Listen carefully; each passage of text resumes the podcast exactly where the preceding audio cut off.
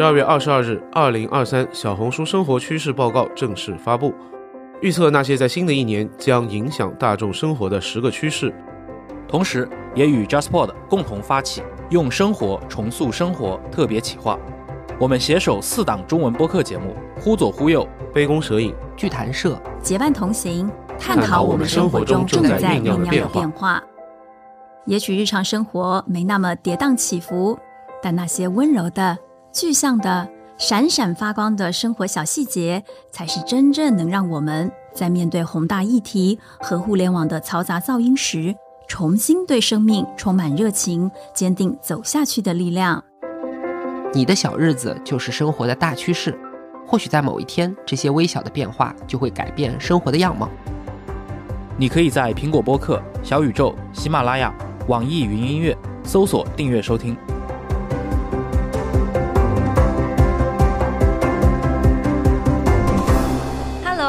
好，欢迎来到结伴同行，我是林伟杰。Hello，大家好，又是我，我是君泽。好，新年快乐！因为我们这一期虽然在录的时候呢，还没有过二零，还没有过完二零二，但是呢，大家在听的时候已经是在二零二三年的一月三号了。对。我要先跟大家说一个好消息，而且非常非常契合我们今天要跟大家分享的主题。我们今天要跟大家分享的主题就是二零二三，我们俩过去三年没有完成的旅行一次都补上。于是我身先不叫身先士卒，就是我勇于敢于大家之先，我已经订好了我的机票了。我今年真的是隔了三年，我终于要回。加了，给我自己恭喜恭喜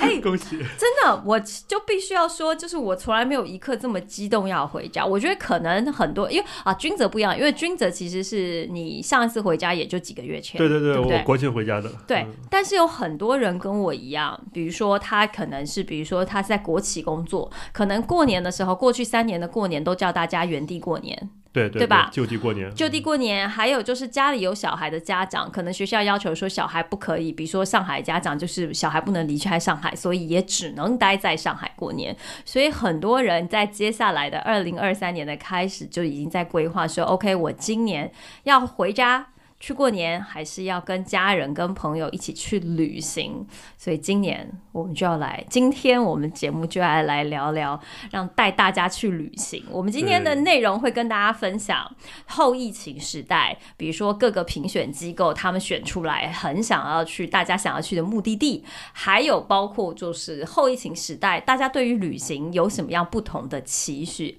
先来说说。就君子，你先跟我们分享，在三年之前，也就是我们把时间拨回到二零一九年，你的最后一次的旅行去了哪里？我最后一次旅行是去日本大阪，嗯，对，当时是那个就在呃万圣节那天，然后我当时嗯十月底，我当时刚结束一份工作，然后中间有有一段缓冲期，我就直接去了大阪那一块儿，跟一个朋友一起。呃，当时落地的时候，因为正好是万圣节前夕的游行，哇，人真的超级多，我就感觉就是寸步难行那种感觉，特别的热闹。之后呢，就是原本是计划在那个呃春节前后，就是元旦到春节，二零二零年元旦到春节这一期间，想去一趟东京，因为呃中国过去不不会很麻烦嘛，而且签证也已经办好了，就不能浪费。呃，但是就后来的故事大家就都知道了。嗯，你现在回想起你那时候的那个旅行，有什么样的感觉？哦，其实也没有什么特别的感觉，因为当时呢，就是因为日本是比较近的嘛。呃，当时的感觉就好像是把它作为一个我日常就可以，比如说我每隔三五个月或者半年我就可以去一趟的一个地方，就是相对来说是是属于一个比较休闲放松的。然后当时的一个心态就是。哎，我觉得日本挺好的，因为日本它真的是一个旅游设施特别完备的一个地方，就是我可以常去，就我可以没事儿，我找个周末或者多请一天假，三天我就可以去一趟，去放松一下，去休息一下，然后也不会花特别特别多的钱，基本上，呃，如果有特价机票的话，差五千以内肯定是是能搞定的，三天，然后三五千块钱就能搞定的，呃，对，但反正就当时就是有这么一个心态，就是把把日本作为一个自己一个平时放松的一个地方，但就是。嗯，而且当时候你住的是在住在北京，对不对？对对，我当时所以你当时候去日本需要飞多久呢？呃，应该是三个小时左右。OK，还好还好。嗯哼，我的二零就是我在一九年最后一趟旅行呢，是一个非常疯狂的旅行，嗯就是我先去了希腊，然后跑了一个马拉松，嗯，几月啊？几月啊？十一月多的时候，哦十一、月多的时候，然后呢，去了希腊完之后呢，瘸着腿去了那个土耳其，哎，等一下，我打断，就希腊那个马拉松，就是那个马拉松那个，就是跑了会死人的那个马拉松，就是跑了那个跑完会死人。我以前人家跟我说跑完，就是人家每次会跟我说啊，跑马拉松会死，然后我都会想说切说什么晦气的话。但我跑完希腊的雅典马拉松之后，我就说嗯，对，跑完马拉松是会死的，因为那个马拉松就是这么的难跑。现在理解那个我现在理解为什么跑马拉松人会死。OK，我当时的那个旅行呢，就是先去希腊玩了一个礼拜，然后跑了一个马拉松，然后瘸了腿，因为受伤，然后再去了伊斯坦布尔，然后再从伊斯坦布尔飞到。呃，那个叫什么啊？叫芬兰，然后再从嗯芬兰的首都坐了那个北极特快，就到了那个圣诞老人村，想要去看极光。然后呢，而且我那时候那趟旅行是我截至目前为止人生中印象最深的旅行，因为那我那时候也不知道从哪里来的一个想法，就是我想要。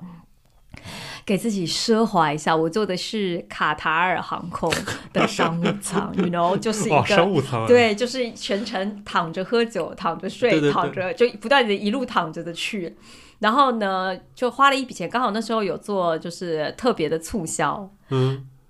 然后就疫情了。嗯，然后呢，所以我后来就想说，天哪，还好我三年前的最后一趟旅行是如此的，就是令人的印象深刻，要不然我会、对，要不然我这三年一定会闷死。但虽然我还是觉得这三年闷死了，嗯嗯，所以，所以呢，其实，在就是呃，在十二月底的时候，当就是政策宣布说 OK 可以开放国境了，回来不需要隔离之后，我就那时候我就跟君泽说，我们一定要来聊一聊海外旅行，就是接下来大家怎么样去做海外旅行，对吧？对，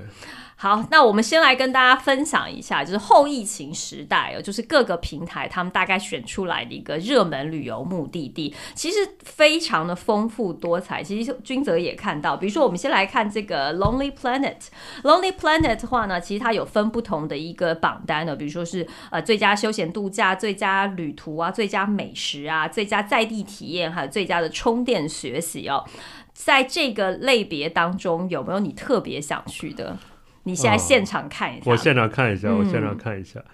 嗯，我觉得他给我的，就如果你对我来说的话，其实他有一个最佳美食目的地榜单，我个人觉得也还挺想去的。他的第一个的第一就是前几名是这个秘鲁的利马，当然因为那个哦秘鲁现在在。那个暴乱当中可能是去不了，然后呢，再来就是那个呃意大利，因为我最近看了一个，我刚刚还在跟君泽说，我看了一个那个奈飞的一个剧，嗯然后它的剧的发生点的起点就在意大利，所以我觉得这也是如果是美食目的地的话，还挺适合。然后还有一个是呃马来西亚的吉隆坡，马来西亚吉隆坡也是美食圣地，虽然说它距离我们不是这么的远，但我觉得也是一个很值得的。然后再来就是那个呃那个日本的福库亚马啊，哎、是是福库亚吗？啊，不是，是那个福冈。我想的呢，啊福岛吓死别人，不大我去就是心意经，对，就是并不推荐去福岛旅行。是的。来，君泽，你觉得就是你看了这个 Lonely Planet 的 Best in 2023、最佳旅游目的地，有没有哪一个是你觉得你会想去的？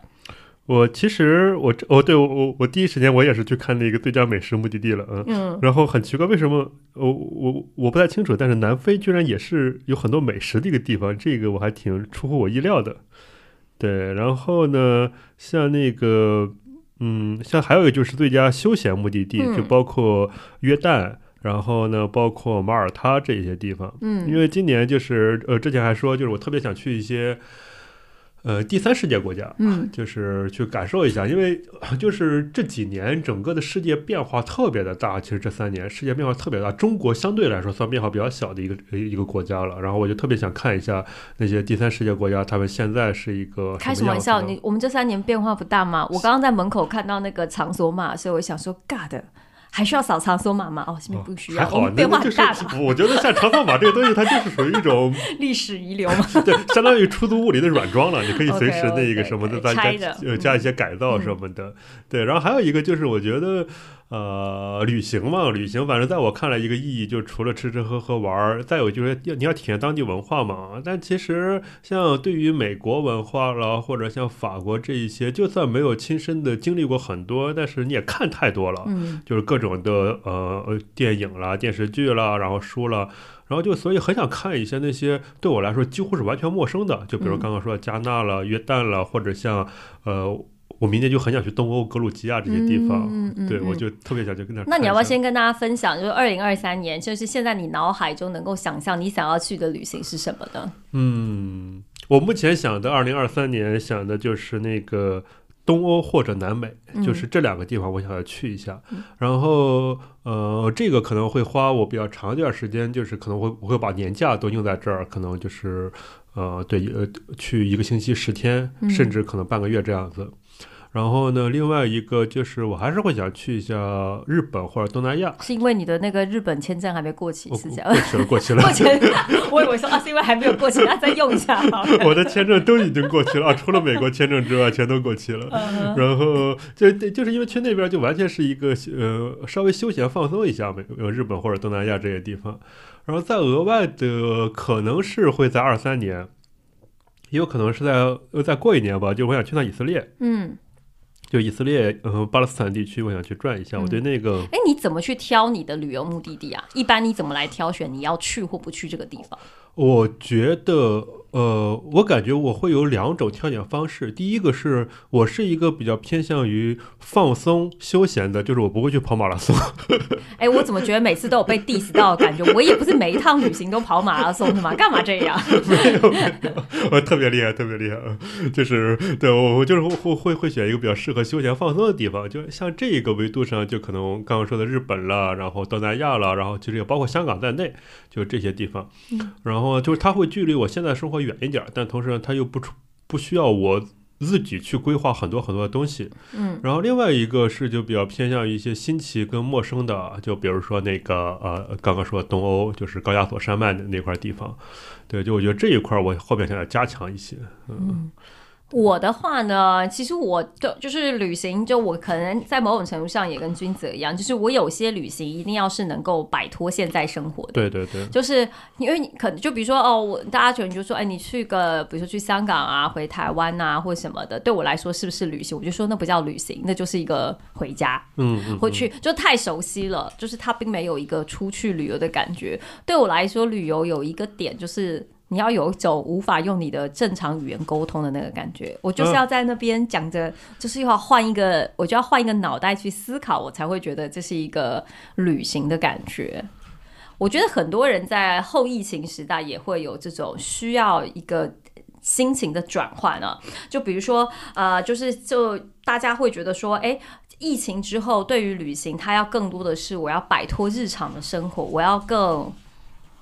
体验一种不同的东西。对对对，而且在在疫情之后的很多的旅客，或者说我不知道，就是听众是不是有这种感觉，就是说我会想要去增加一些我可能过去三年缺失的体验。就比如说，刚刚君泽会说，我想要去，你想要去这个第三世界国家，嗯嗯嗯是吗？这也是一个增加不同的体验吗？对对对，就是我我看到这我看到那个报告里面有写，就是说希望旅行的时候能够走出舒适圈嘛。嗯对，我觉得这一个其实之前走走出舒适圈，大家是会是一种身体上的走出啊，比如说去阿尔卑斯山，去那什么大海，然后去看动物大迁徙。但感觉现在就是有时候我也想挑战一下自己文化上的一个舒适圈儿。嗯，你觉得文化上舒适圈是什么？我觉得就是像我们就很明显就是第一个东亚文化嘛，就中国文化了，日本文化就属于我们的舒适圈里面的。第二就是大众传媒，就是大众传媒里面占据主流的，其实就是呃呃就是英语文化为主嘛，安格鲁萨克逊文化为主的，然后再加上一些像法国了一些就是欧洲核心地区的文化。嗯对，就是我觉得像这些是属于我们从小到大接触比较多的。呃，但其实像那种，就比如真正的非洲地区，或者说是哪怕欧洲一些，呃，比如巴尔干地区等等嗯这些，他们的文化、他们的整个习俗是极其不一样的。就是嗯包括看他们的电影，都会觉得他们的人跟我们平时。呃，所熟悉的那些大众传媒里里的那些形象都很不一样，所以嗯就很想，呃，去跟他们深入的去聊一下，嗯看一下他们到底是怎么样生活的。其实你刚刚提到有一个我也非常想去的是以色列，原因是就是我之前其实就是哦，就就这我自己的有一个这个旅游的一个规划书，就是当然第一个也就是我我我在这三年之前呢，其实我每年去不同的地方，其中有一项一定是我想去跑一个他的马拉松嘛，嗯嗯嗯，那对，就其实君泽刚刚说的，对我就是这样子的一个人。但是呢，就是我除了去跑跑一个步之外呢，除了是说。就去参加一个体育比赛之外，其实我更多是我想要更，因为你去跑马拉松，我不可能当天就是前一天去，隔天就走，我可能必须要花一个长一点点的时间，然后去深入了解。那那时候我就很想要去参加以色列每年三月份它的一个跑步，它是可以跑旧城区，它是可以跑这个叫做耶稣之路，就说那时候有耶稣走过的那个旅程，我是非常非常想走，而且它是在沙漠地区，我从来没有在沙漠跑过步。所以我当时这也是我的一个就是 to do list 之一，跑步里面的一个 to do list 之一，是我特别特别想去的。然后还有，因为就是你刚刚说文化上的差异，我记得我在就是刚去英国读书的时候，其实我也有很大的一个文化的冲击，因为那时候我的同学有一些是，比如说来自于就是呃穆斯林国家，或者是说他们是呃会有，因为我记得我刚去的时候刚好遇到斋月 Ramadan，、然后我的这些穆斯林同学他们白天是不吃东西的。就白天要到要太阳下山之后才可以吃饭，然后那个时候，然后我读书的城市它又是一个呃一半的文化，它有很多的印度文化，还有其他的一些就是非英国本地的文化，所以说当时我的很多的同学他们呈现出来的文化的多面性，是我当时去读书的时候的一个冲击很大。就比如说呃为什么要戴头巾啊？为什么要这个不能？然后怎么样去在在上上学的过程当中，怎么样去跟他们交往？怎么样去？比如说你住在同一个宿舍里面，不同来自于不同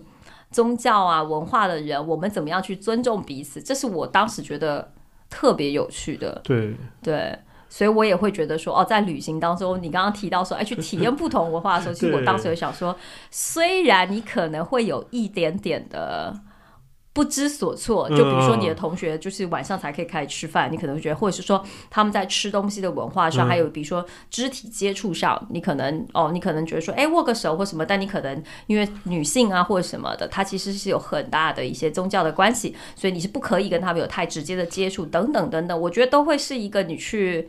你去旅行的时候的一个亮点吧？怎么说？我觉得就是如果你跳出自己那种呃原原本的过得比较舒服的那种思维方式，或者说文化圈子之后，你就会更容易去理解，就是说自己并不是世界的中心，就是世界是一个很多元、很多样的。嗯，对，这样子就就人会变得稍微的怎么说呢，谦卑一些吧，谦虚一些。哎，我觉得这真的是哎、因为其实我大家知道我从小是在就是台湾长大读书嘛，然后我是读完大学我才出国读书。可是我在我读书的时候，我又是在欧洲读书。那欧洲又可能因为我们在台湾读书的时候，它其实是更多的对我们就是受到那个美帝主义的熏陶之下，就说你想我自己的老学校老师，或是我的教育环境，我们看的电影，我的文化的沉浸，其实都还是比一个美美国至上的一个文化的中心。当我去欧洲读书的时候，我才发现说，哎，这个世界不只有一种声音。对，就是你会看到，比如说欧洲人在同样面对一个，比如说战争，比如说是环保的议题，或比如说他对于说怎么样去选边站这件事情的时候，就不只是欧洲，欧洲自己本身可能英国、法国、德国，就他们都有不同的看法。那其他的一些，比如说东欧地区。再边缘化一点，或者是更接近其他大陆的时候，他们因为历史的关系，他们对于某一件事情的看法跟决策点都会跟我们想的不大一样。从那个，然后后来我又回到了亚洲生活，嗯嗯嗯然后在香港，然后在在在上海工作，我就发现说，哎，其实这个世界会有太多太多他们立足于自己的习惯以及文化所而做出的抉择，这个没有对错。当当然，除了大屠杀是错的之外，但是我觉得除此之外，其实我们就是会更，你会更能够去求同存异。它很多它只是不同，它不是对错问题。对对对对对，嗯哦，我也是这样子觉得。说说那个之前，就是在那种像火车了或者等等的那些交通工具没有发发明出来之前嘛，然后就是说，因为人真的就是 所谓从前车马很慢嘛，所以呢，比如说，呃，就不说远，比如说我要从北京到上海，可能需要两个月的时间，就真的就是走路了，然后加上坐马车这种东西，而且当时路也不太通畅。然后再在这一个沿途当中，我就会从北京了，然后到天津了，然后经过山东了，然后经过江苏了，一步步走过来，然后一步步去跟周围的人去交流。我一天可能只能走，比如说最多一百里路，呃，一百里路应该算蛮多了，可能几十里路这样子。然后呢，我就会慢慢的去。把自己的一个文化习惯、一些思维习惯、跟人交流或者看风土人情给调节过来，就是它是有一个慢慢调节的过程的。所以，当我从北京到了上海，或者同样的距离，可能就是从德国到法国嘛。然后就这段时间，其实我是已经做好了一个文化上的一个准备了，就是那种冲击感不会那么强。嗯。但是呢，就现在，就是我从北京来上海。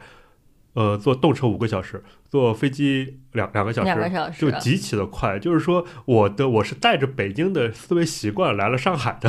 或者说我是带着柏林的生活习惯去了巴黎的。对。然后这种情况之下，呃，像北京、上海可能因为都是中国嘛，但柏林跟巴黎他们的思维习惯可能很不一样。对。这种情况之下，你就容易固守自己之前的那种思维习惯，所以就有时候，我觉得这种。过于快速的、过于快捷的，然后就是你不去深入体验当地风土人情的这种旅行方式，其实有时候反而会容易加深你的偏见，就觉得他们怎么能够这样子呢？他们为什么会这样？对，我觉得以前可能在过，就是这也是一个其实对于旅行习惯的一个改变了。可能刚开始最初可以旅行的时候，我们因为想要，我们常常开玩笑，什么上车上车睡觉，下车尿尿，因为你其实可以。看的时间很短，可能就说哦什么十天欧洲十四国，对，然后你就是不断的在那个，可是其实你说实话，你那十四天十圈过去了，你除了可能拍照打了卡，然后免税店逛完之后，其实你没有办法真正的去经营在一个不同的文化，就像刚刚君泽说，你你你少了一个慢下来去接受文化冲击的一个时间点。我觉得这个也是在就是疫情之后有所一些改变的。我们刚刚不是说嘛，就说其实，在疫情之后，大家会说，OK，我首先呢，一定程度上，我想要摆脱日常；再来呢，我就是想要突破自己的挑战，走出自己的舒适圈，去体验不同的文化、不同的语言也好。还有很多人会觉得说，我可能想慢一点，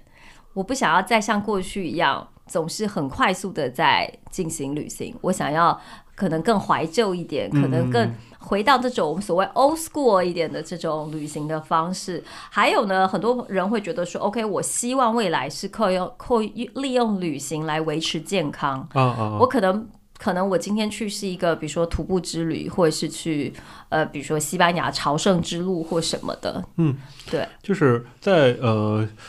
小红书上，就是这。呃，就是说，我发现有一个比较明显的一个旅行变化是这样子，就是说之前呢，大家是会想我要出去玩儿，然后我要去哪玩儿？我要去大理玩儿，我要去新疆玩儿，我要去巴黎玩儿，然后呢，我再定，我先定我要去哪玩儿，然后我再定我要去干什么。但是现在大家的一个习惯，就刚刚说，比如说我要去有一个朝圣之旅，我要有一次文化，我要去学一些什么东西，我要去跑一趟马拉松，对，就是会先会先定一下这个，然后呢，再根据这个再确定旅行目的地，就是不会是那么。单纯的，我只是想出去玩儿，就是对于自己的那种体验感或者旅行当中能够获得什么，这个要求会更高一些了。我觉得，对，而且其实。当然，因为可能我们已经是比较常旅行的人了，所以就是很多人就会说：“哎，其实旅行有什么呢？我其实在家里看纪录片，我去看别人怎么玩，我可能也有同样感受。但是各位朋友真的不一样，不一样，不一样。对你刚刚说到就是体验式的旅行，就像我说，就是我去跑一个马拉松，我可以告，我可以用很多的形容，我可以用影片来告诉你说，啊，这条路呀旁边有多少人帮我加油，天气状况如何，我可以这样去。但是你绝对。那个体验感绝对是比不，你绝对比不上你真的脚踩在那个路上，跟淋着那个雨，跟对对对对，就是那个现场的这个氛围感是不一样的。还有，你就说我去学习一个东西，我很喜欢举个例子，是我呃，因为我每一次去哪一个旅行，我都一定有一个会做的事情，就是我一定会去学做菜啊。对，就是这是我自己的，可能每个人有不同的习惯啊。就我的话，我一定是会去，就说我要去参加一个一个一个烹饪课程。当然，不只是说去做一个烹饪课程，而是这个烹饪课课程，它必须要是带我去买菜，然后就是从零开始，我要走进别人的生活，他们去逛菜市场买什么菜。那我觉得这个真的很好哎。真的，大家一就是我一定要很推荐大家，二零二三年当你去旅行的时候，拜托试一下。我为什么很建议大家去走一趟菜市场？就像我跟你，就是我们去如果去菜市场，你看到的是什么？是最通俗的生活，比如说现在这个季节有什么样的菜？大家平常，比如说你菜市场不可能只买菜吧？你可能哎就吃个早餐啊，买个饮料啊，对对然后你看别人怎么杀价啊，到底有什么样的菜是跟我们平常，因为我们现在可能河马叫一叫，叮咚叫一叫，你其实并不知道菜。它没有处理过，它原本长怎么样？可能是或者是你买回来已经是预制菜，它不是它原本的样子。但唯有走进了传统的市场，然后有当地的人跟你去做解说的时候，你才可以知道说，哦，为什么？比如说菌菇季节，为什么怎么样挑菌菇，什么时候才是它最当季的这样子的去。然后你去看了菜之后，你再把它变成食物。那通常去学的这些菜都可能是当地的特色菜，就比如说我可能去丽江的时候，我记得有去学了一做鬼鸡。就是它是凉拌鸡丝，但为什么要叫鬼鸡呢？它其实是因为它是对于纳西族人来说，这道菜是祭祀菜，你是要带着去祭祀祖先的，但是你不可以去祭祀祖先就开火，哦，所以是凉拌菜是凉的，对嗯，所以其实就是这些都是一个旅行中的体验，可能会跟过去我们去哦，我今天去一个米其林三星的餐厅嗯坐下来只吃，给你的体验感会是不同的。对。我记下来了，但感觉这个，比如说，假设去一些美食荒漠国家，比如说，嗯，哎哎，小心自己的举例哦。哦，那个我们的粉丝如果 是从那些荒漠国家，他投诉你的时候不关我的事好的哎，。那比如说我们去一些美食荒漠国家，此处自大家自己脑补一下，嗯，然后呢就感觉这个就不太适应了。但我觉得真的就是说，食物真的是一个很好的，就是去菜市场，然后你顺着，就是你把这道菜做出来，它中间其实是。你就真的是像当地人一样去体验了一下，嗯就这种感觉。而且因为你有个游客视角，所以你有很多的新奇感。就他们可能就去了菜市场，直奔目的地，然后买买一只鸡或者买一个什么，然后你就会觉得哦，好好玩儿，就感觉到处都是对。你们还有这样的菜，你们居然这卖这么多菌菇，对，就是在我们那儿，而且还有香料，我觉得还有很多不同的香料。香料也是会很让你印象深刻的。对，因为我们可能，比如说我们可能现在自己用的一些大料是这样子的方式，嗯。但是也有可能同样的料，它在不同的体系的国家，它可能呈现出来的菜式也是不一样的。哎，我忽然想到那首歌，就是那个什么斯卡布罗卡集市，嗯就是那个那呃呃那首歌，然后它第一句就是欢迎来到什么斯卡布罗卡集市，然后接着接下来就是列举了很多那种香料、香草一类的东西。嗯嗯嗯嗯，对对啊，所以我觉得这些都是就是后疫情时代，大家在在面对旅行的时候是会有一种不同的一个，因为大我觉得大家更想的是体验，嗯，嗯是那种脚踏实地的生活感。体验那种生活气，其实就算是在这中间这三年，在我们的在地生活，其实我们也很体验的是生活气，不对？对对，就是一种真实生活那种感觉嘛。对，不过我觉得就是说，这里面我感觉很多人就会有一个疑惑，就语言问题。嗯就比如说去呃去希腊、去呃呃以色列，或者是去那个啊、南美，就是各个地方的语言是不太一样的。就是虽然说现在翻译软件比较发达，但我觉得就是你你是怎么解决这个语言问题的？因为你去的地方比较多。但呃，首先就是英文要好好学，各位朋友们，就你至少有一个。当然，当然，因为我那时候去的时候，我可能会去挑一些它是可以有英语授课，或者说它是有英语导游或什么之类的，它是有一个还是能够用一个我相对来说比较熟悉的语言让我去体验的。还有就是事前要需要做一些些这个功课。嗯，我觉得如果其实我一直大家。就是很多人是说一个说走就走的旅行，对对就说我去了我再去体验。但是我后来给我自己的经验就是，你如果是如果你是想要去做文化体验，其实你更多的是先去做一些准备工作，嗯，你再去体验的时候，你会觉得更有所获得，嗯，因为你会更。怎么说呢？因为你大概有一个基本的亮点了解之后，你才可以从这个亮点去验证：第一，这个书或是这样子的知识是不是真的？嗯，嗯因为有时候是假的。就比如说，我们常常在小红书上看到某些打卡拍出来照片美的要死，你说我靠，真的太美了。你去的时候，你会哎，是这样吗？我们去的是同一个点吗？就还是会有一定的落差哦。当然不是，就是开就只是开个玩笑。但是很多的时候，你其实在网络上查的这些资料，很多人的所谓的体验，它其实是有可能，maybe 它有百分之二三十是错的。嗯嗯嗯，但是这个是要你自己才能理，你必须要先去做了功课，然后你再去认验，嗯，叫什么验证之后，啊你才知道说这件事情是不是是不是真的，嗯对吧？嗯你觉得呢？是是是，呃，而且我觉得就是说，嗯，很多时候就是呃呃，刚刚刚刚你说，就很多人会看纪录片或者看什么，觉得这个可以代替旅行，但我觉得。呃，它很难给你带来，就是这些纪录片里面，它它很难取代你在旅行的时候会有一些很莫名其妙的惊喜的点，对，就是一些特别你你就是你不可能在任何一个人的游记里面出现这种惊喜，嗯。对我刚刚想到的是那个什么，我有一次我去英国去伦敦出差，当时出差了，然后但是因为倒时差的原因嘛，我凌晨四点多我就起来了，嗯、然后当时我就想去那一个就是很著名的 Beatles 那一个呃草莓园的那个嘛？对，就就那那那那个马路嘛，就那嗯个人行道，嗯嗯，OK，我一时呃 Abbey Road，Abbey Road，、嗯对，然后去走一圈儿，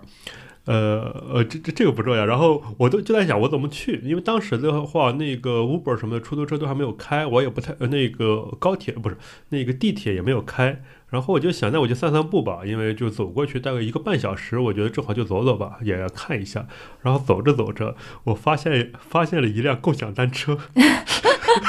真的吗 真的真的模拜了共享单车？Oh 车。my god，嗯哼，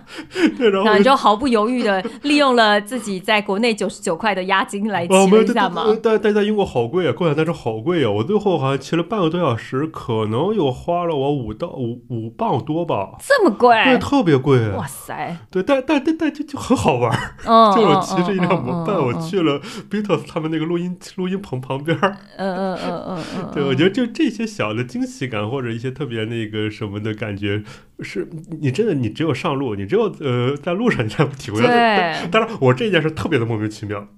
呃，之后还有一个莫名其妙的事儿，是我呃，大概过了一个一个月左右，我又去了一趟那个美国硅谷那边儿，我还发现了一辆 ofo 的共享单车。哎，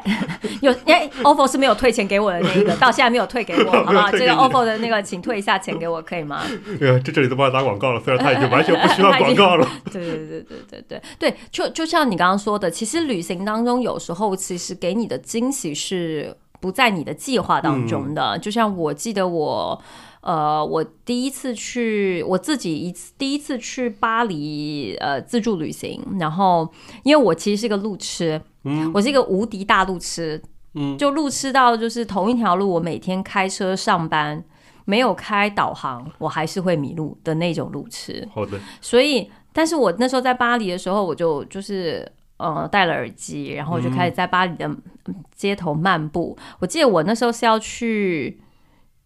我忘了我要去哪里，但是我走丢了。我最后走到了他的那个呃大剧院，但是巴黎的大剧院是非常非常美的。可是我嗯当时并没有意外要去，就是没有预期要去。可当我走到大剧院的时候，我真的是热泪盈眶。想说天哪，终于有一个是可以找到定位在哪个地方的点。再来是因为它太美了，你就会觉得说，我要是不走丢，我照着我原本的既定路线，我可能不会今天有这么棒的一个收获。嗯嗯嗯！所以有时候旅游的目的就是在于你给自己一点点时间去迷路，因为有时候迷路会带给你不同意外的惊喜。对，那个有一个有一个话剧，嗯，应该是它的名字大概就是《深夜小狗离奇失踪事件》，应该是呃这么一个名字。然后呢，它那里面就提到一个，你在一个城市里，你要去一个地方，你就不停的往右拐。哦，我当然我我觉得这个理论应该是错的，我我我也没有实践过。但后面我就到了一个陌生的城市，我就会超出一点时间，就不停的往右拐，看到一个街区我就往右拐，看到一个街区我就往右拐，看看自己到底能够发现什么。呃，目前后来你发现了什么？啊、什么也没有发现过。该要转角遇到爱吗？不是要再转个转个转就转到遇到爱了吗？我我当时我第一个实践的，我是在纽约那边去做了一下这这样的一个实践，然后也是凌晨，还是因为倒时差的原因，大概四五点钟，我就发现纽约好多垃圾啊。就是、嗯 对呃一大袋一大袋子的垃圾，然后都堆在那个街上，嗯就我觉得也挺好玩。虽然它不符合我们旅行想要追求那种美感，但就觉得你发现了这个城市底层的运行的一些东西。对，我觉得对这个还就挺有意思的。呃，因为有时候你旅行不见得 只是留在你就是旅游书或者是简介上告诉你最风光明媚的地方。我记得有一年我去威尼斯，因为威尼斯大家都知道是水都嘛，嗯然后是非常的美，确实就是那个大就教堂啊、广场啊，很多的地方都非常美。可是，一旦你离开了这些游客会去的地方，很多的转角，就像你刚刚说，它非常的残败，因为这个城市不断在下沉当中，它其实是嗯没有愿意再去花钱去重新补救它的呃这个城市，所以说它其实非常非常多的一些街道啊，然后路啊、墙面都非常非常的脏乱，就是你会觉得说，哎，就感觉像是你看到他化了妆跟美图的那一面。但是他其他美图的没有美图的真实的那一面的时候，其实是你，你你才会去看。你在看美好的时候，你不会想的它是一个已经在衰败下沉的城市，你唯独看到了它真实的一面，你才可以理解说为什么这个城市它在下沉当中，它它需要什么样的拯救，它为什么财政危机等等等等，你必须要去走进了那样子的生活，你才可以看到这一面。对，我觉得这也是另外一种游客视角，就是一般我们都会说游客视角不太好嘛，因为我会觉得是走马观花的。但我觉得游客视角它的正面的一点就是它能够让你保持一种好奇，嗯因为就比如说，呃，我在北我我之前在北京生活嘛，我在北京生活了七年，我对北京很多的变化我都有一点麻木了，嗯就觉得它就是一种很很缓慢的，然后它就这样子了。但是呢，就是说，呃，就就像刚刚说，我看到纽约街头有那么多的垃圾，然后知道他们的那种城市的整个这些处理是怎么样的，我就觉得很新奇。事实上，北京应该也是这样子，但是我对嗯北京的就不会感到惊讶了。嗯就我觉得这种游客视角就可以让你保持一种好奇的心态，但但但当然就是还是那句话，你自己就不要满足于就只是非常走马观花的去看一下那些美图过的那些场景什么的。对对对对对对对，其实还是需要去多一双眼睛去看一些你可能没有计划中看到的事情。是啊是啊，然后我觉得疫情后还有一个旅行的特点，就是你愿意花时间去跟家人相处，嗯，你你说家家人一起旅行，就是会家人一起去旅行，嗯你会有这样子的一些想法吗？啊。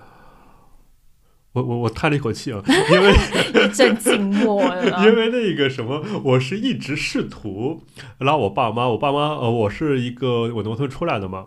然后呢，我就试一直试图拉我爸妈让他们出来玩儿，但他们就一直就很拒绝。嗯，为什么他们拒绝的理由是什么呢？嗯，第一个就是怕麻烦，因为他们觉得坐飞机坐火车很累，嗯然后呢，还有一个就是他们觉得呃没有什么好看的，就觉得。我就是因为我我也不太可能带他们出国嘛，这个对他们来说有点折腾了，年纪也比较大了。但是呢，他们就会觉得，呃你说像北京了、上海了、广州了，跟哦我我是青岛人，就是跟青岛区别也不大嘛。他们有的青岛也都有，对不对？就是他们就会有这么一种心态。嗯，对，但是我能够感觉到，呃，至少我爸他是想出去玩的，嗯就是我有一次我就拽着他们去青岛的市区，青岛另外一个地方，然后他们其实也还蛮开心的，就觉得可以出来看一下或者呃怎么着的。嗯对，就是我是蛮想跟爸妈一起出去玩一趟的。嗯嗯。对，但主要就是我觉得说服爸妈这件事儿就比较难一些。对，如果大家有什么好说服父母，像我爸妈是就是比我更更想要出去玩的那一嗯种，就是过就是疫情三年，然后我爸妈每年都去美国，我心想。大家都不去美国，疫情这么危险，你们两个还每年都要去一下美国，是怎么回事？你们就他们会愿意去多多的去走一走看一看，但确实啊，就是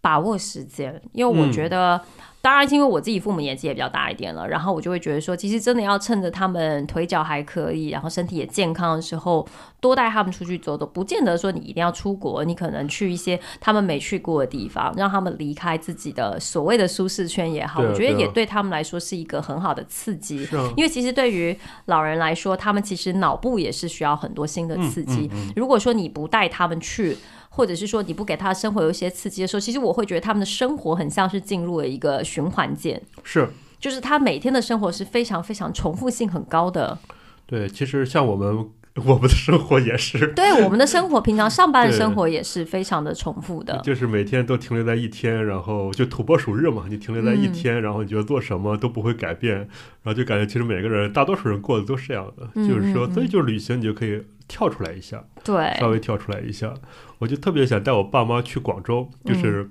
这个完全是一个美食导向的。嗯，对，就回到刚开始说的，就是我我第一时间也是看到有哪一些地方是比较有美食体验的。嗯嗯嗯，对，我觉嗯得去一个地方，然后吃当地的东西，就让人很开心，对，就特别的开心。嗯，我也觉得，而且我觉得就是在现在这样的时间点，就是在旅行的时候，你就会觉得说，我愿意多花一点钱去获得更好的体验，嗯我愿意再花，但是我的钱又要花在刀口上对，就是我可以买贵的，但是我不能买贵了。嗯，啊！对对，哎，哎解释一下，解释一下，来来来，说一下，说一没有，下。就是说我如果呃买个东西，如果它嗯，我觉得它挺好的，那它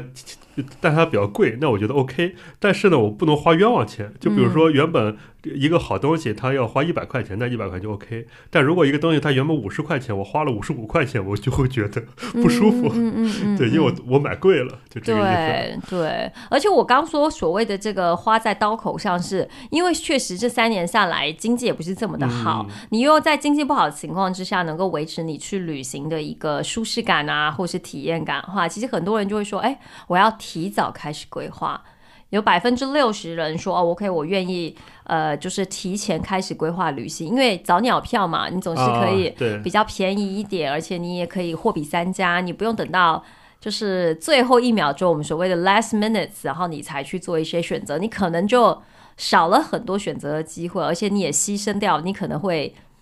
就有点浪费钱。嗯我像我也是，你是一个会提前做旅行准备的人吗？其实相对没有很提前，因为我一般都是，呃我之前都是比较偏休闲一点那种旅行嘛，所以都是，呃，到时候想休闲一下，然后会几个目的地，我大概看一下，一般提前半个月到到一个月吧，嗯就这样子。嗯我知道有人就比如说可能在年初的时候就规划好，呃，十月一国庆节的时候想要去哪儿旅行，我不会有，我会觉得。哎，世界充满了变化，不想提前规划那么远的时间。我其实是非常爱规划的人，嗯就是因为以前我们上班的时候，就是以前在电电视台的时候，我们其实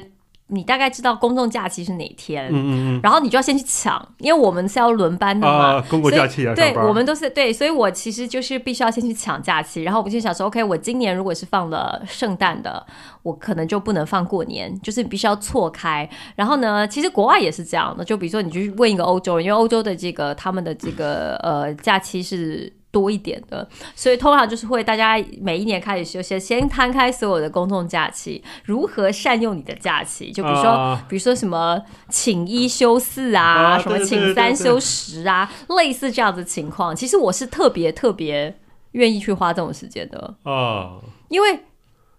我觉得就是提前的去准备，当你去把比如说机票订好、酒店订好了，你就会觉得自由。我觉得规划带给我自由，君泽有一种什么东西耶？你在说些什么？那倒不至于，不至于。我只是觉得，嗯，我因为我特别怕发生意外。对，但这对这件事情，其实在我这三年带给我非常非常大的痛苦。嗯，因为三年之前的我是一个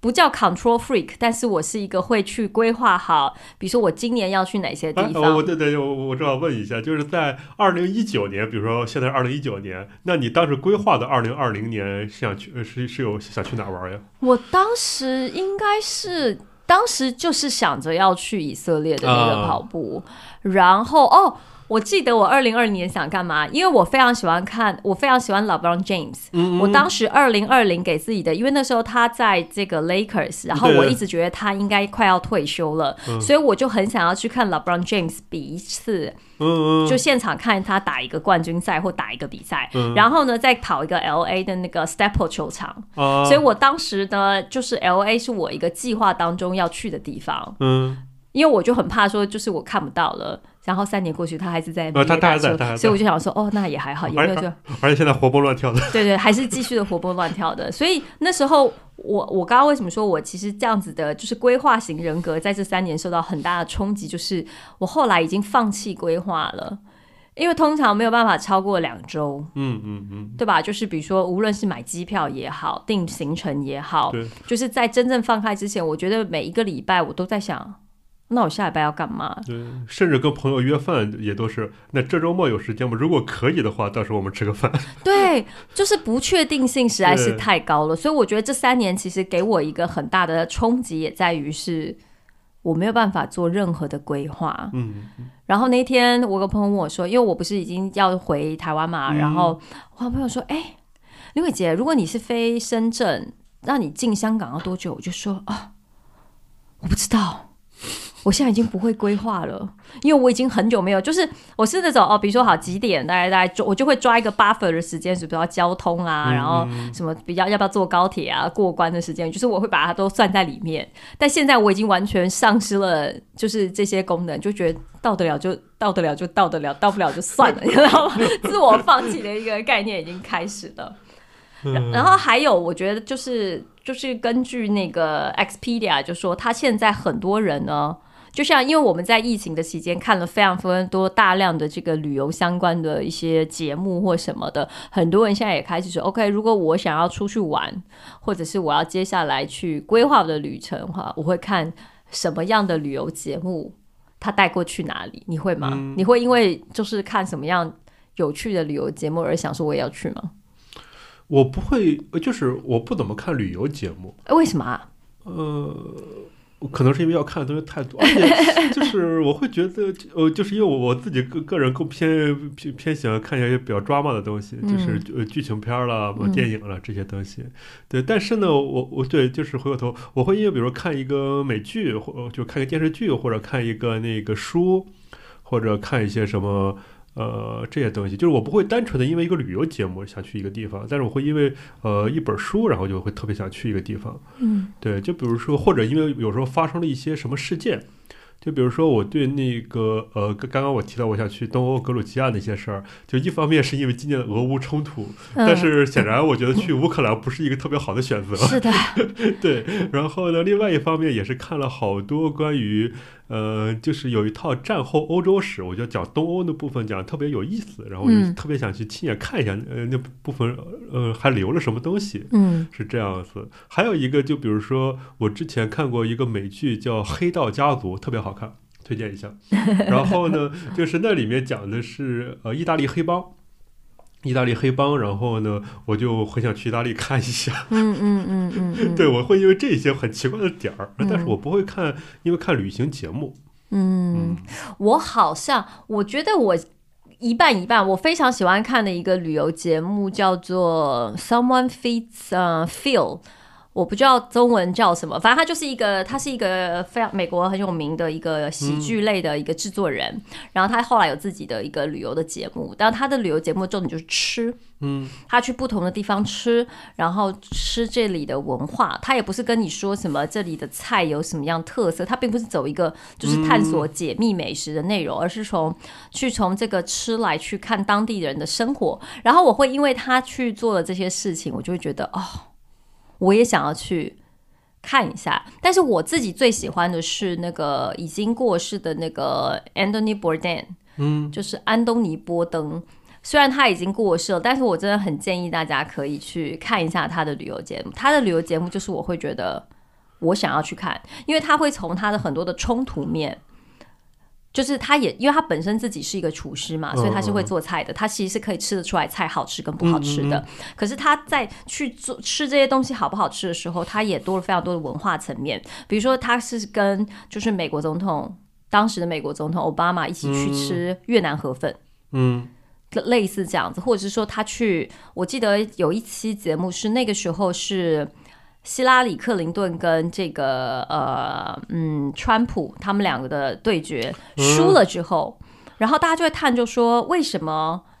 Hillary Clinton 会输，嗯嗯然后他有一期就去了一个。所谓的白人又穷又白的一个呃地方，美国的一个小小的城市，然后他去看他们他们的饮食、他们的生活，你就发现说，对，因为可能在民主党方面，他可能更强调的是少数族裔的权益、女性的权益、移民的权益，反倒是这一些低收入、中低收入的这些呃白人分子，他们其实在这个社会的非常的底层，他们才是社会非常底层的一个存在，而他们并不觉得，他们可能传统可能是民主党的支持者，但却因为被忽视了，忽视了，而他们反而是变成呃共和党的专就是嗯死忠粉。我会从这样子的节目去解读说，哦，这样子的一个文化和它的食物的的过程，听起来好妈呀！我们今天怎么这么严肃的一个话题？我们今天不是讲说让大家玩的开心吗？怎么突然好严好严肃？但我会觉得说，这样子的旅行，你去了，你会获得比单纯的就是去拍照，嗯，可留下更多的印象。你是真正的走进了一个文化的改变，它也会改变你对于这个呃国家也好，它的就是对对，它给你的既定印象。其其实就就刚刚你说，就是一般我们提到比如说美国的时候，我们都会觉得它就是一个美国，就是它是一整个的美国。嗯，但其实就是你稍微真的就是有多了解一下，或者你多去玩一下，就会觉得它其实是几十个美国，就可以这么说吧。没错，其实就像我们看到的，就是美国的文化，或是美国的这些好莱坞的文化，你会发现说，哦，好像你觉得所有的美国都是这样。No，、嗯你去美东、美西，你去南方，你去德州，就比如说哦，南方德州，你在街上大家拿枪、背着枪是件正常的事，因为他的枪支。他的法律是允许的，可是这样的事情你可能去加州是不太会看到的。然后你去加州，你可能发现，哎，怎么大家都是讲西班牙文，或是有非常非常多的西班牙的移民，因为他就在接壤。然后就是这些，其实我们都会觉得，就是可能时候你在平常生活你看到的文化的一个面向，但你当你去旅行的时候，你就会发现有非常非常非常多很特别又不同的面向，会让你觉得好丰富。你就会觉得哇，这个世界原来是这么的，就是多彩、精彩纷呈。这是我觉得旅行对我来说最最迷人的地方吧。嗯嗯，哦，你特别受不了旅行里的哪种行为？就是你会讨厌哪种？待在房间里面看电视，我不知道哎、我觉得就是如果待在房间里面看电视，我真的会生气。嗯因为我会觉得，就是当然回，就是你可能玩完回来待在房间里面看电视是可以理解的，嗯。但是如果是就是比如说你去了一个地方，你又自己带自己吃的东西，而不去享受当地的时候，我就会觉得有一点点可惜，嗯。是我无法忍受的。对就这样说到我娘，我娘是一个就是吃每餐餐必不用餐餐，三餐一定就一天一定要吃米饭。啊，三餐就一定要有一餐吃米饭，嗯然后出去呢一定要吃到中餐，她就是有个中国味的那种妈妈，所以跟她去旅行的时候就很痛苦，因为我就觉得你就出去玩不吃中餐，我觉得也 OK，但她就不行。嗯。但我觉得可能很多人都是这样，就觉得哦要来个什么汤啊，要个，饭呐、要有炒菜菜炒嗯。菜，才有锅气，然后还要带辣椒啊什么之类。就跟我妈出去，就帮她包里面放一，就帮他准备打包一个辣椒。就当他没有胃口的时候，你可以给他吃一个什么东西，或者他不吃生冷的食物，那可能去日本，我们就哦，我们去吃。呃，就是刺身嗯对刺身或者他要吃熟的，就类似这种，我就觉得啊、好痛苦。后来想说啊，算了，每个人就不一样，你也不用这么的就逼迫他们一定要去跟你一样的去体验这样子一个旅行。嗯，对。但我想起来，我有一次我去美国，然后待了一个周左右的时间。然后呢，当当时因为呃呃也是有个商务活动嘛，然后是呃对方安排，他安排挺好的，就是都是体验美美国很当地很 local 的那种 food，就是特别的牛排啦、汉堡啦，嗯。然后呢，还有一些就比如说一些呃吃生蚝一类的，在呃在纽约那边儿就是都挺好，嗯。但是有一个问题就是没有菜。啊，对，我那整整一个周的时间，我吃过的菜只有两个：汉堡里面的生菜，以及牛排旁边的西兰花啊，还有沙拉，还有沙拉。对，但是就我开始觉得还挺好的，因为我喜欢吃肉。但是等到后面就真的是中国味，对我 懂，我懂。对，就没办法，就我就好想吃菜呀，好想吃炒菜，把菜盖到米饭上。所以我就很理解你妈妈。哦，好，但我就在想，哦，那我有这样子，我我还好。嗯。原因是，当然我也不爱吃，我不是一个特别爱吃肉的，但确实你、我你刚刚说的，就是没有办法吃到蔬菜这件事情对。是痛苦的。对，但因为我会在包包里面放什么，就是纤维补充剂啊，什么就会有拿，就是我包包里是会放什么纤维补充 的包包剂，就是会对，因为我会。我会希望在出去旅行的时候保持身体健康，因为很多人可能去，比如说出国旅行，因为睡不同的床，他可能会失眠，嗯然后或者是说这个吃不惯会拉肚子啊，或什么之类，所以我就为了要确保我在旅行当中是一个呃身心灵都很平衡的人，所以我就会，你刚刚遇到问题，我就会想办法解决。比如说，我会准备那这个紫菜汤，啊，就是那种啊冲泡式紫菜汤，然后你就是加了一个喝了，你就是那个热汤跟有。一点点的海海海那个紫菜，你就会觉得哦，我吃到一些那个热食。哦十一，你看有了这个，你就不会觉得难受了。那那我觉得还有一个类似的替代方案，就是带一包泡面啊。哦，对啊，就是很多人会就会在包包里面放泡面，对但因为现在泡面你其实去哪里也都啊，买到。对对对，就是美国就有很多亚洲超市什么的。对啊，所以其实文化的，就是我觉得在吃的方面，它其实差异性已经没有以前这么的大了。对，其实其实这个就是我们上一期聊的，就是那个呃安慰食物嘛，comfort food。对，就有时候你需要一些这样的一个东西，我会觉得，但当然我我还是会倾向于，首先还是会去体验一下当地的那些嗯比较有特色的，嗯，就是呃，因为中国确实是在美食方面，这个我觉得在世界上肯定是特别前前面的。嗯嗯然后呢，但我觉得也不能拒绝嘛，就会有，就哪怕是一些美食荒漠国家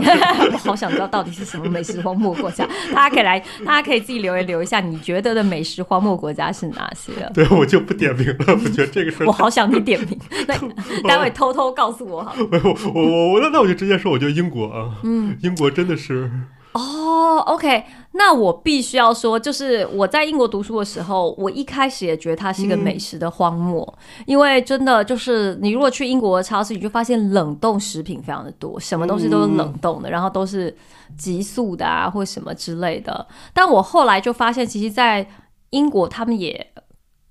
我在英国吃最多的是印度菜，因为我觉得印度菜很好吃，而且英国的印度菜是好吃的。嗯还有就是可以去吃意大利菜，但就千万不要吃太 local 的英国食物，是真的不是特别好吃。然后，但但是但是我觉得，就像你说，就你有时候偶尔也会特别想吃一嗯，点，我就我会去吃，呃对，就什么 fish and chips 啊，对 你就会突然说对哦，好想吃一下，但在吃三口之后就哦腻了腻了腻了，就吃不完吃不完对了。，然后其实美国在呃美食这方面，美国怎么说呢？因为美国是对，就是呃所谓世界的中心嘛，嗯 所以呢就是经济、文化，然后政治了。但我觉得就是说，美国它就很擅长，它就是汇聚了，它是移民国家，然后它汇聚了世界各国。几乎每一个世界角落的食物，嗯，就是美国世界，呃，美国就是汇聚了世界各地的食物，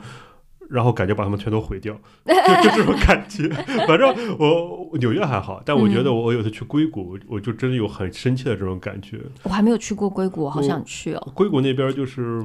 就没有什么能吃的，反正我就是这种感觉。大家没有办法体会一下，就是金泽现在满脸有多么的嫌弃。如果有硅谷的小伙伴，你也可以来告诉我们一下，到时你们在硅谷的时候都吃些什么，啊好不好？我真的觉得就是，因为到了晚上，都说美国夜生活应该挺丰富的。没有，到底谁跟你们说美国夜生活很丰富的？不要看美剧啊，对，都被美剧带坏了我我觉。得我就被美剧给骗了，但是我当我就走了好久，我走了一两公里，我都没有，我最后我拎着一瓶牛奶回回了回了酒店。我当时就特别想补充一点吃的，但是因为我觉得，因为在就是比如说美美西地区的话，其实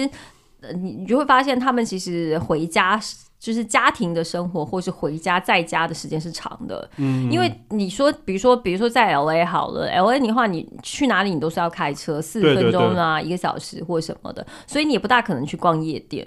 嗯也是对吧？要不然你喝你也不能喝酒啊，喝酒怎么开回家呢？哦，而且想想夜店一般都是可能是集中在学校比较多吧，嗯，或者是市中心啊，或者什么的，对对对马里布啊，或者什么，就还是有一点点区域性，因为美国实在太大了，所以就很多我们想象中很方便的地方，不见得就是在，但可能在纽约就不一样。纽约因为嗯比较、就是人口比较密集啊，你还是可以叫外卖啊，然后楼下可能还是会有一些什么 deli 啊什么之类是可以吃的。嗯。对，但是在在美就美东美西还是有挺大的一个差别性的存在，嗯，嗯，是，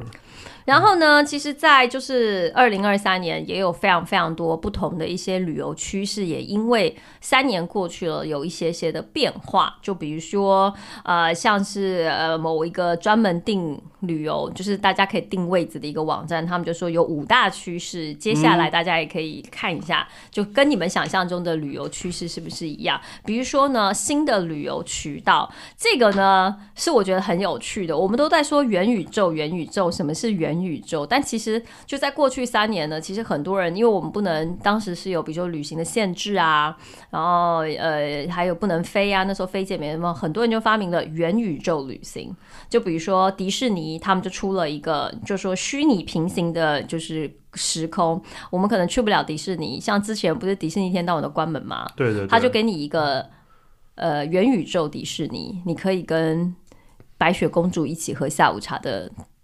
的体验过程。还有比如说，包括了这个首尔市，他们把自己的首尔的一些观光景点全部都移到了平台上，全部到的元宇宙世界，你不需要去首尔，你也可以就是玩得到。就是首尔相关的一些呃呃，就是你可以参加庆典啊，你可以去走清溪川呐，你可以去看青瓦台啊等等的。然后呢，像日本的全日空呢，他们也是发明了宇宙元宇呃旅行元宇宙，它就是也有点像是类似在玩那个那叫什么头号玩家啊，头号玩家，我刚想的就是那个，对，就可以跟蝙蝠侠一起攀岩，对，你可以跟蝙蝠侠一起攀岩，然后你可以跟世界不同的人，我们一起去。呃，日本旅行，然后带上了就是特殊的这个，你可以上网，你可以选择你自己的形象，然后你就可以去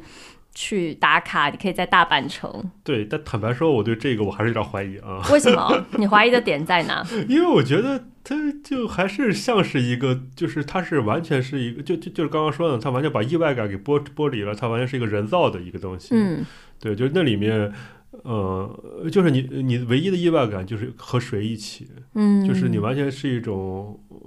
观看的那种感觉吧，对，嗯，我觉得它可能可以，你说替代，对我觉得它没有办法取代真正的旅行，但是它可以作为旅行的补充，对，而且我觉得它后面它可以作为一个旅行的预习，就是你想去哪，你提前先看一眼，对对对对对对对，我觉得其实当一个旅行的预习非常好，而且像是现在，比如说包括了这个，我记得好像是呃，对，卡塔尔航空，他们也有一个呃元宇宙的平台，就说哦，你如果搭乘了卡塔尔航空，你在这个机场啊，你会看到什么？你会用什么？你会你可以预先想一下，说哦，我怎么走，怎么干嘛？我怎么样去去准备，提前准备好你自己的这一趟的旅行。那这样还挺方便的。对，但是我觉得还是没有办法完全。对对对，就是没办法全么脚踏实地亲自。对，我觉得还是亲自体体验旅行还是更更更重要的。那还有一个就是越来越方便的预定技术，我觉得这一点呢，其实在中国我们是无法体会的，因为。在中国，所有都是电子化。对，就是你，我已经很久不带钱包出门了。是，因为我我钱包里有两百块钱，但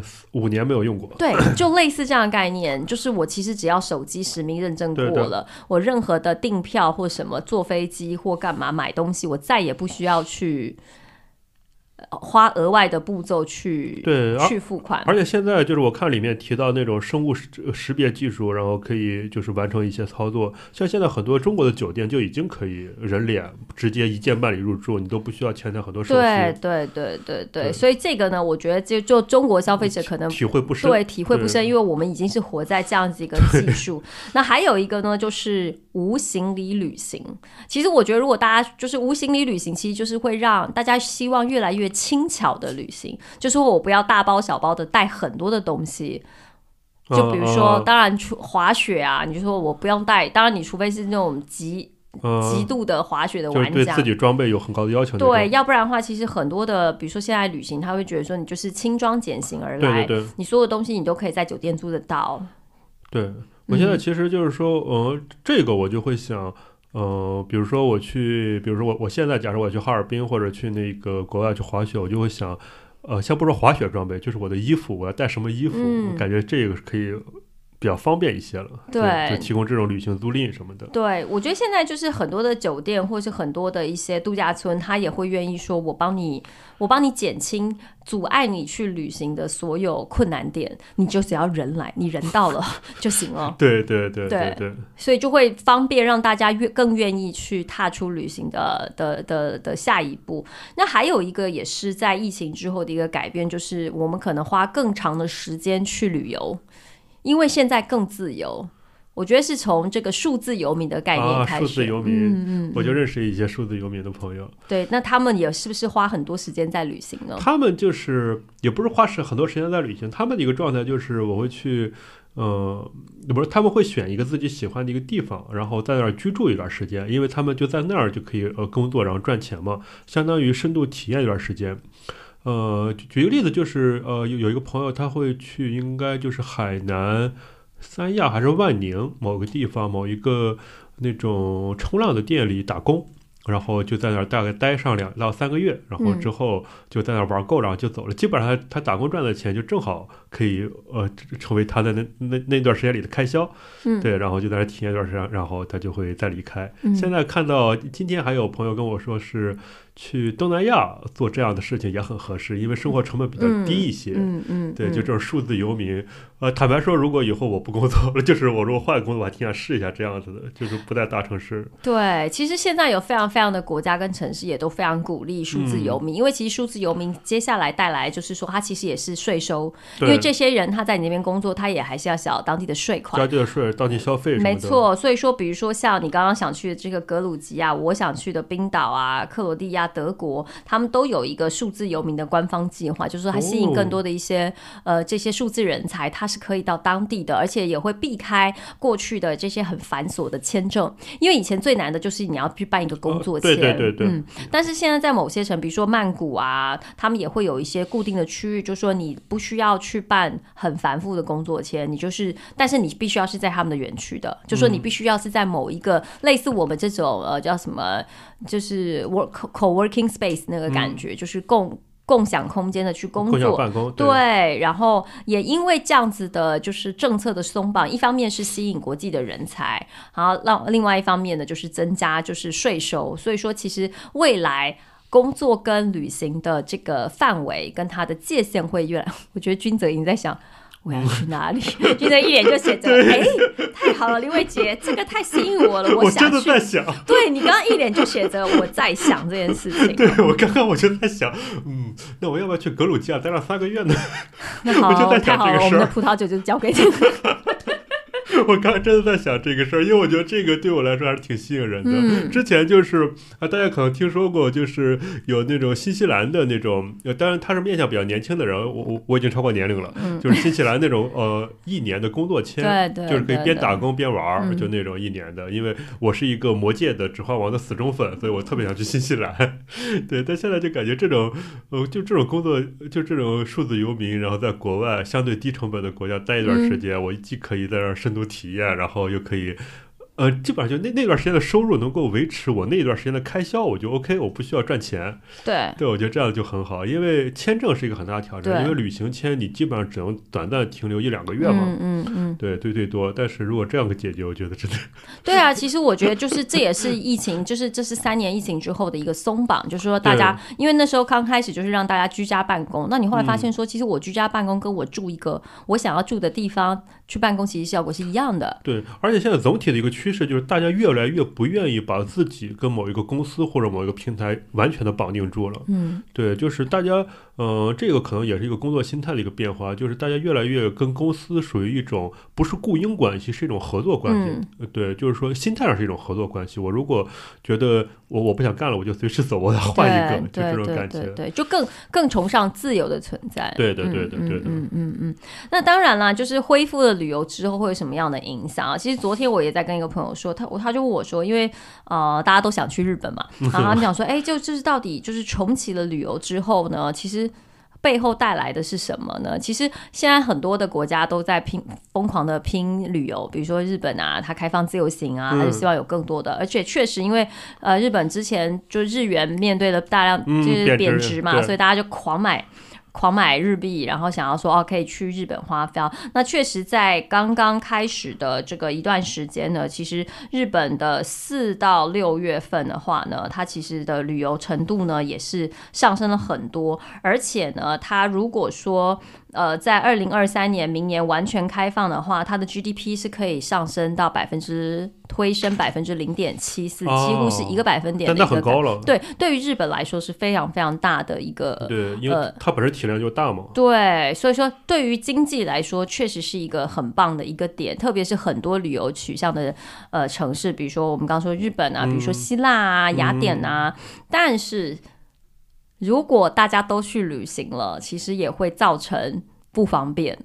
就说这个城市的崩坏也是非常的迅速的，就比如说像在希腊有，我们刚刚不是谈到说，就是呃今年那个俄乌战争嘛，嗯。那当时原本想说哦，可能希腊大家去旅游的这个意欲没有那么强，大家可能会觉得哦不愿意去，结果就发现说，呃今年在希腊的旅游的这个呃国家收益呢，它的旅客人数超超过了三千万，是希腊人口的三倍，然后带来的这个国家收益是高达了一百八十亿欧元。但是呢，其实希腊就以雅典，我去过雅典来说，它其实是没有这样子的承载能力的。嗯这个城市是其实是非常不发达的，就像。我就会让我想到之前香港，香港刚开放自由行的时候，因为有太多的游客，无论是酒店也好，公共设施、交通也好，它其实是没有办法承载这么多的游客一下子涌入，反倒会对这个城市带来很大很大的负担。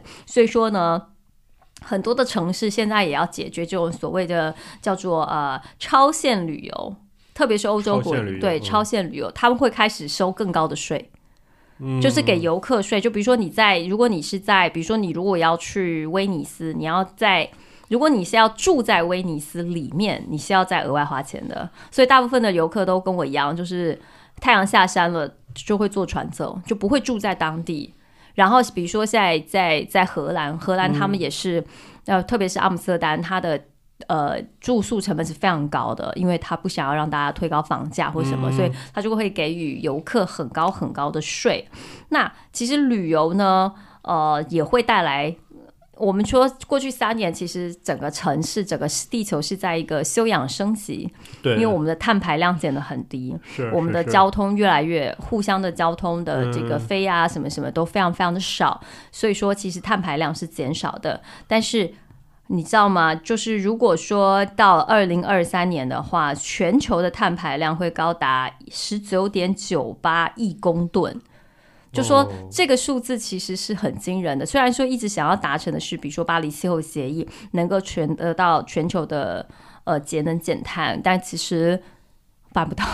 而且就是可能今年就是二三年，其实二二年好像已经开始了，就是会有一种因为之前就是停工停产嘛，然后包括呃就人类活动就被压到比较低的一个状态，但可能二二年、二三年就会开始反弹。嗯我感觉就是这一个整个碳排放量可能会瞬间增高特别多，嗯，对环境承载感觉就会被拉到一个极限值对，而且其实你就会看到说，我们为什么会一定要谈到节能减碳，或者说我们要需要环保呢？因为你也可以看到，就是比如说我们现在在的上海，今年冬天特别冷，对，然后你夏天特别热，然后夏天特别热，然后比如说美国现在在就是圣诞假期过后呢，他们是面临到的是风暴、大风暴。哦，对，暴风雪，对暴风雪，然后你看到欧洲，欧洲呢，它今年当然是就是除了能源危机之外，它也是面临到很多的极端气候，嗯就是非常多的极端气候也会因为比如说我们的碳排量等等的这样，呃，它的就是出现的几率是越来越高的。对，我觉得就是如果回回到旅行这个话题，我觉得，呃，就之前有一个，就是有有一些玩冲浪的人跟我说，他们在冲浪里面，我忘了那个名字叫什么，好像就叫 take three，就是带走三样东西，就是说你去冲浪，冲浪完之后，你就从海滩上带走三样垃圾，不用多，带走三样就可以了。我觉得就是，呃，一方面在旅行里面，我们要注意不要随手丢垃圾，不要那个破坏当地的环境，因为其实呃很多游客的行为是会对环境造成很大打扰的。对，然后呢，另外一方面就是能做一点是一点，我就会觉得，就确实，呃，就是环境议题它背后政治了或者什么各种各样的东西，什么这个过于复杂，我觉得对于我们个人来说，但我觉得我们能做一点，因为它肯定是对的嘛，嗯，就是那些小事儿。没错，所以说呢，这个我就来跟大家分享，在我们今天节目最后跟大家分享十点，就是我个人是非常鼓励大家旅行，因为我自己非常热爱旅行，我也相信旅行会给我们带来非常非常多的成长。但是我们也跟大家分享十点怎么样可以身体力行的绿色旅游，而且这十点都是非常非常简单的。嗯，比如说呢，自备牙刷跟拖鞋，像我现在是去旅行，我是会自己带自己的牙刷啊啊，和牙膏的，因为我会觉得。你自己也用的习惯，然后再者是，其实你就不用再用这种一次性的牙嗯膏或什么的。然后如果说你是住酒店续住的话，就是你如果可能，当然你如果是做一个月，肯定是床单跟那个要洗的 但如果说对，两三天的话呢，其实你就是在床单啊，还有你的浴巾，就尽量是不换洗的。然后还有呢，我觉得这一点也非常棒，就是要自己带环保杯杯。嗯，对，因为其实我们其实出门的时候，你就觉得哎，不带环保杯，你就觉得哎，都是比如说买瓶装水或什么的，然后买杯咖啡。但我自己是去旅行的时候，其实我出差或干嘛，我自己也会带一个保温壶、保温杯，随时可以用。然后还有一个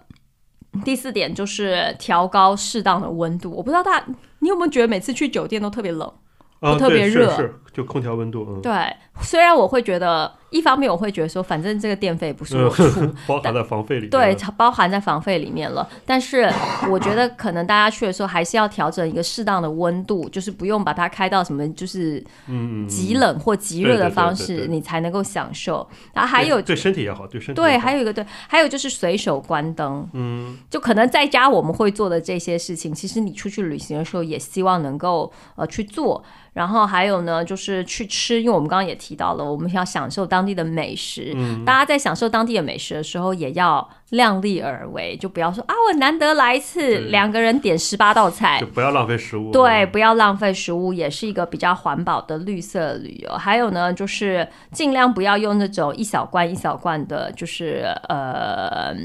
比如说沐浴乳啊、嗯或什么之类的，因为这个塑胶瓶啊或什么之类的也是一个。还有就是自备环保餐具，因为你可能出去旅行的时候你。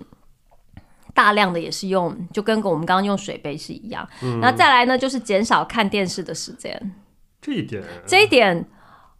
就是我们要告诉大家，就是你到了，你不要就是窝在房间里面，然后吹冷气看电视，啊这样你跟没出门是一样的。你应该要关上电视，减少这样子的，减少电量的使用，嗯多多出去外面，因为你毕竟是旅行的。第十点呢，我觉得也很适合，就说请大家多多的搭乘大众运输工具，或者是像君泽刚刚选择共享单车。嗯嗯嗯，啊，说说一句，我是一个特别喜欢到一个陌生城市，我就会特别喜欢去坐地铁，嗯，我也是对。地铁或者呃公交车，我觉得嗯会特别的。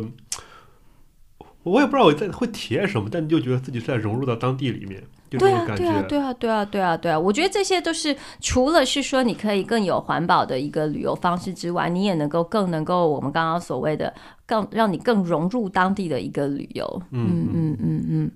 那你要不要跟我们讲两句？就节目最后要不要跟我们说两句？对你来说，二零二三的一些期许呢？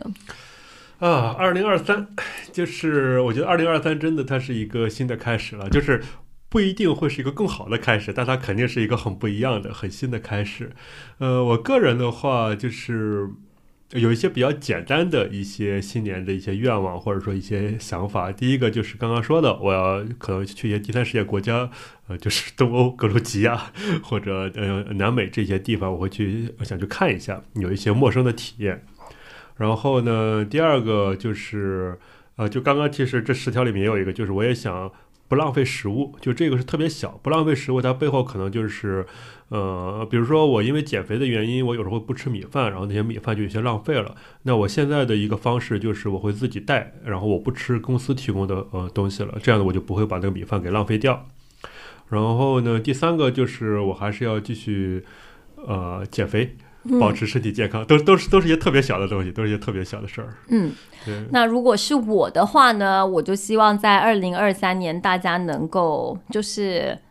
呃活在当下，然后尽情的生活。因为过去的三年，可能无论是在旅行方面或在生活方面，都给了我们非常多绑手绑脚的理由也好，借口也好。然后我觉得好不容易进入了一个新的一年，我希望大家就是用力努力。跟热爱的去生活，去把握自由的每一天。对，希望大家都能够好好生活。我觉得生活比什么宏大的愿望都要重要很多。嗯，好的，今天非常谢谢君子，也感谢您的收听，结伴同行，我们下期再见，拜拜，拜拜，拜拜。